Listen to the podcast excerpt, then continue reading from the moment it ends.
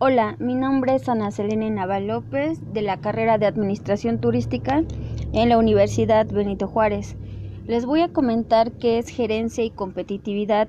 En este caso, gerencia es la persona o conjunto de personas que se encargan de dirigir, gestionar o administrar una sociedad, empresa u otra entidad.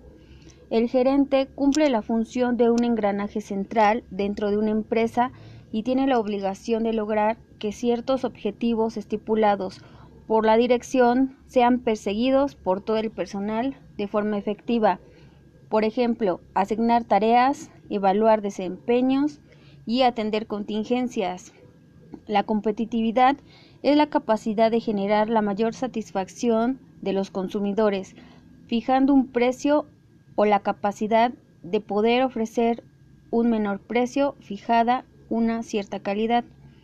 La competitividad de las empresas es un concepto que hace referencia a la capacidad de las mismas para producir bienes y servicios de forma eficiente, precios decrecientes y calidad creciente, de tal manera que puedan competir y lograr mejor cuotas de mercado, tanto y dentro como fuera del país.